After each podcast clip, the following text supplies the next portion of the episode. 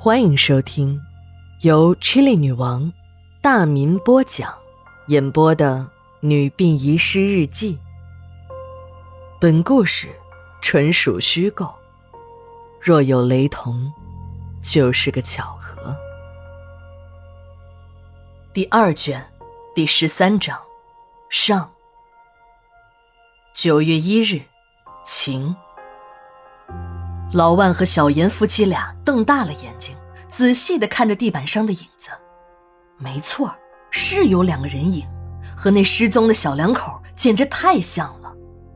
老万还以为那是地板上印的图案，他又观察了一下别的地方，都没有，只有这一块上有人影。难道是有人恶作剧画上去的？他用手仔细的擦拭了一下地板。两个头像变得更清晰了，两个人的眼睛还会动，一眨一眨的。这一下，老万和小严可以确认，这两个人影就是自己的弟弟和妹妹。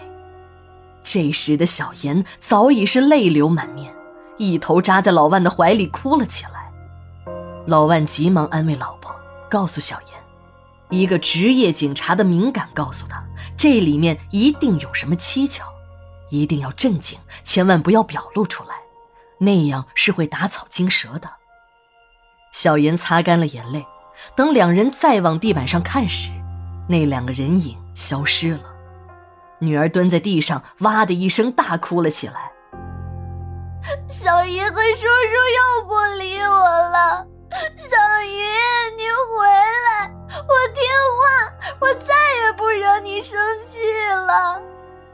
老万使劲儿地敲了几下地板，下面传来了通通的回声，这说明地下应该是空的，这间包间的下面应该是地下室。老万把服务员叫了进来，对他说：“我对你们店里的饭菜非常满意，你们的服务啊也让我很满意。一会儿再给我们泡杯茶啊。”说着。老万从口袋中抽出了一张百元大钞，递给了服务员。来，给，这是你的小费。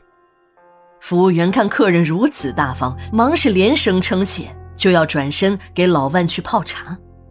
老万又叫住了他。对了，你们这儿有地下车库吗？一会儿我的一个朋友开车过来，车子不能放在门前，影响不好。服务员心领神会说。啊，这个我明白。一般情况下，领导的车都停在后院的车库里。虽然不是地下车库，可是我们车库大门都是锁着的，请放心，不会被人看到的。老万故意装作很生气，一跺脚说：“这地下分明是空的，你怎么说没有地下车库啊？是不是我们档次不够，不配用你们地下车库啊？”服务员赶紧解释：“好了，我知道了，你去忙吧。”先生，您说的没错，地下是空的，但不是车库，而是仓库。入口呢就在后面的车库里。哎呀，你们可能不知道，我们郑老板的夫人是从事食品批发生意的，专门经营调味品，就是什么鸡精啊、酱油啊、粉丝、红方、臭豆腐什么的。哎，说起我们老板娘红姐，那可是个大能人，这个城市里的调味品市场基本上都被她垄断了。老万的心里有了底，他对什么调味品不感兴趣，他只想知道这个店面的地下究竟是不是地下室，如果是，入口在哪里？想知道的事情已经知道了，老万就打断了服务员的话。等服务员退了出去，他打通了两个同事的电话，让他们准备一辆公车。这就是一个圈套。因为现在的官员都学奸了，如果自己在非工作时间用公车，无数双老百姓的眼睛都在看着自己，尤其是把公车停在娱乐消费场所。如果领导把车停在那里，说不定哪个好事儿的就会拿出手机拍一张照片发上网，就是没事儿都得整出事儿来。再说了，自己的屁股又不是那么干净，就只有行事小心了。一些商家比鬼都精，就设计了一些隐蔽的地方为这些怕见光的领导来停车。领导在你这儿消费安全，下次还会来，而且领导还会在私底下交流。这样的鬼商家，生意想不火都不行。有些商家心里明白的很，赚老百姓的钱那太辛苦了，就挖空了心思为贪官服务。这些官老爷们花的不是自己的钱，当然也就不用心疼。一些想得到非法利益的奸商，在请领导消费时，也更愿意选择一个安全的场所。就这样，贪官和奸商们勾结在了一起，穿起了一条裤子。纳税人的血汗钱被这些败类们无度地挥霍着。老万刚才就是利用商家的这个心理，轻松地骗服务员说出了实话。一会儿。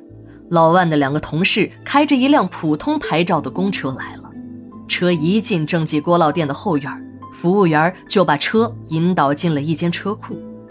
老万发现这里面已经停了几辆高档公车，一看车号，有两辆车这老万还认识。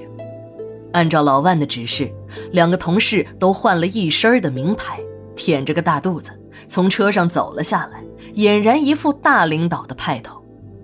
这时，老万找了个理由支开了服务员，一个同事留在车库里值班。老万带着另一个同事顺着地下通道就进了地下仓库。这个地下仓库很宽敞，整个正记锅烙店的后院都已经被建设成了地下仓库，而原楼带的地下室呢很小，必须要通过这个地下仓库才可以到达。第二卷第十三章下。马上回来。